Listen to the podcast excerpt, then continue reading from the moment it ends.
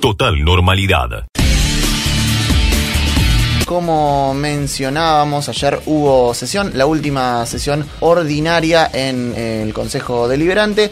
Tomás Casela, ahí vamos. Y se aprobó el proyecto de ordenanza creando el programa de acceso seguro al cannabis medicinal en el distrito de Bahía Blanca. Para hablar de esto es que está en línea el concejal del Frente de Todos, Walter Larrea lo que cambia y lo que tiene esta, esta ordenanza y esta norma de revolucionaria. Cambia el paradigma, la, la posibilidad de cultivar cannabis en tu casa con los cuidados y certificaciones dadas por el Estado. Deja de ser una, una actividad delictiva. La posibilidad de conseguir aceite de cannabis para medicina deja de tener que transarse en una oficina oscura donde no sabes si estás comprando aceite de cannabis o estás comprando aceite de maicena o aceite de girasol. La posibilidad, digamos, de de contar con el respaldo científico técnico del Estado, este, cambia el paradigma y lo convierte en, un parteaguas muy categórico de la política social y sanitaria de, la ciudad, bueno, ni hablar del país. Esto nos tiene que servir de debate a, romper algunos tabúes en la ciudad y a dar algunos debates y interpelarnos, este, porque eh, me, parece que el ejemplo de la construcción de esta ordenanza este, tiene que arrojarnos alguna otra enseñanza. De por sí, yo este, cuando defendimos o cuando fundamos el proyecto, dije que estaba profundamente emocionado y eso es lo que realmente me pasó, no, fue un acting para, este, para que me tomara la cámara. La verdad que eh, yo estoy todavía como medio conmocionado de, de que en esta ciudad este, hayamos podido sancionar una ordenanza de este tipo y hayamos podido debatir. Walter, ¿y qué implica para la ciudad de Bahía Blanca tener esta ordenanza votada en el día de ayer? Implica que la Secretaría de Salud va a tener que implementar, de acuerdo a cómo se reglamenta esta ordenanza, que es una facultad del Departamento Ejecutivo, va a tener que implementar todos los mecanismos de acceso al programa.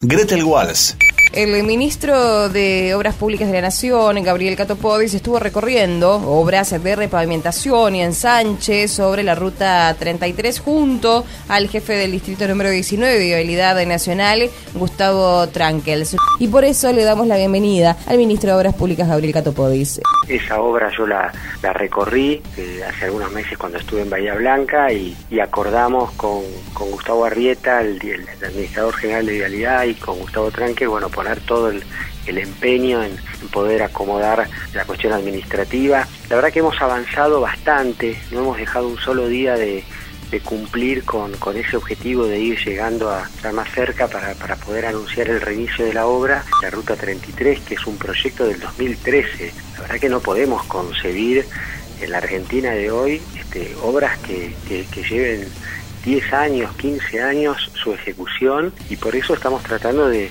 bueno, de ordenar y de poner este, metas que, que, sean cumplibles y poder garantizar esos plazos. Desde el Gobierno Nacional advirtieron que van a avanzar en la aplicación de sanciones previstas en la ley de abastecimiento a aquellas empresas dentro del sector de la construcción que acopien materiales como parte de una maniobra especulativa.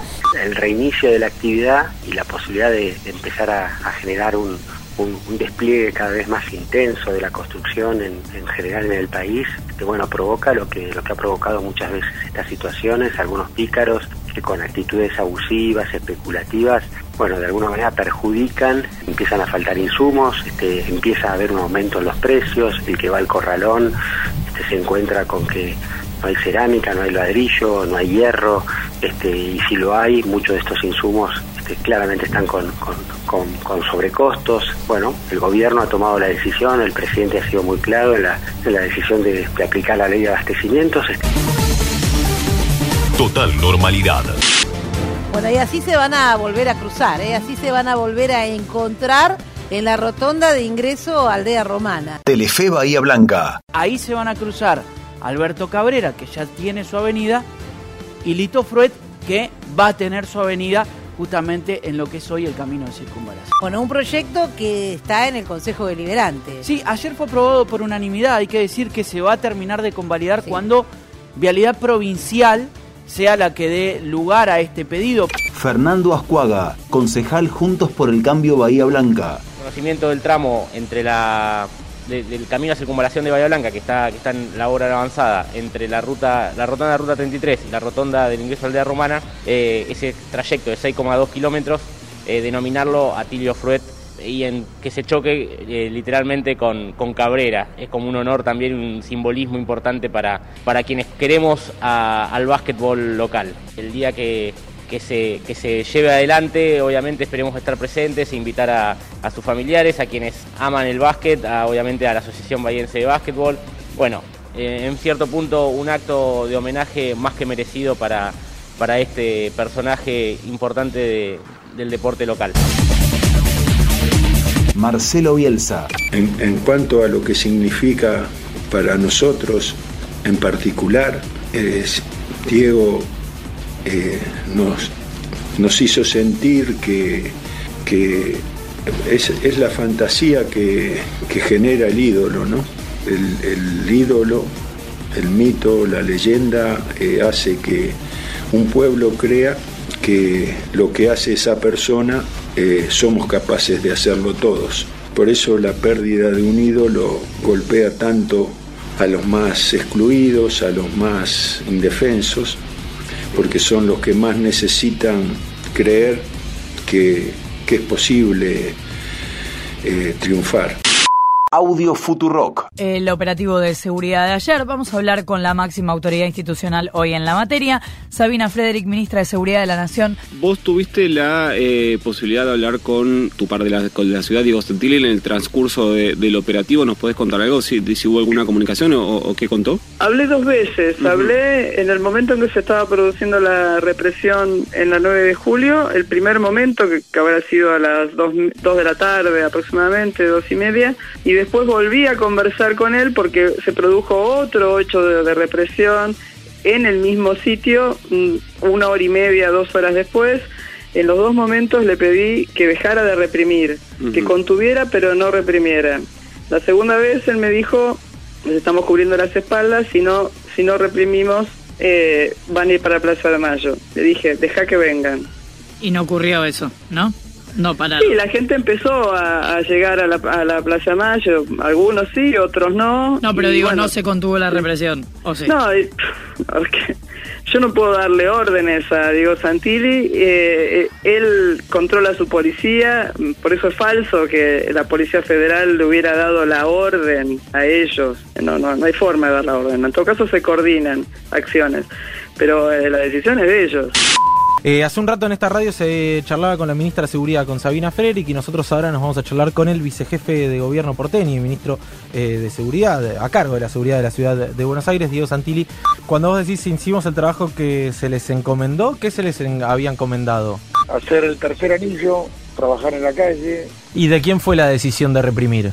Nosotros, a nosotros nos pidieron que interrumpiéramos la fila a la altura de la Avenida de Mayo 9 de Julio porque se nos avisó en ese mismo momento que el cortejo fúnebre partía a las 16 horas y si nosotros no conteníamos eso, lo que iba a pasar es que esa gente iba a aprisionar al resto de las personas empujándolos hacia la Carta Rosada. Claro, pero, pero la bala de goma, digamos, es eh, claramente producto de, de la represión de la policía de la ciudad. Por eso digo, da la impresión que, que no se reprimió a violentos ayer, que se reprimió a mansalva. De hecho, hay imágenes de seis policías de la ciudad bajando a alguien de una bicicleta que no estaba haciendo absolutamente nada. Y lo que es más peligroso, hay mucha policía civil. Eh, nosotros filmamos todos los operativos. Nosotros desplegamos cámaras para la filmación de cada uno de los operativos. Y nosotros respaldamos el trabajo de nuestra fuerza. No, porque e- ella lo que dice es, llamé inmediatamente a Santilli y le pedí que dejaran de, de- de reprimir y de actuar y la policía siguió.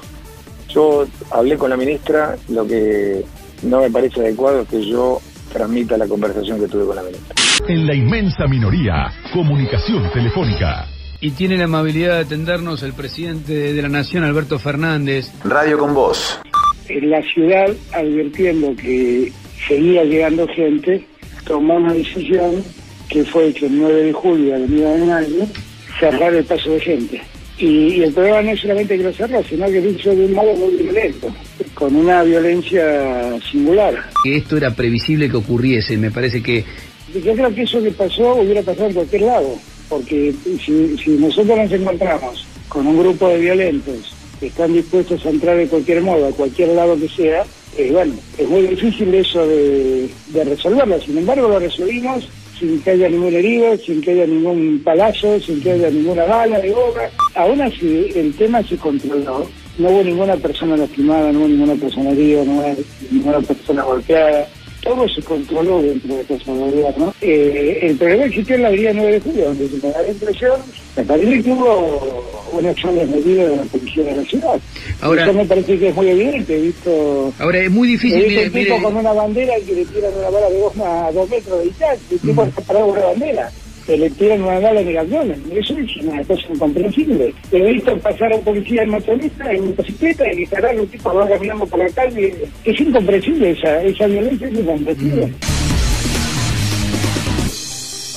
Total normalidad.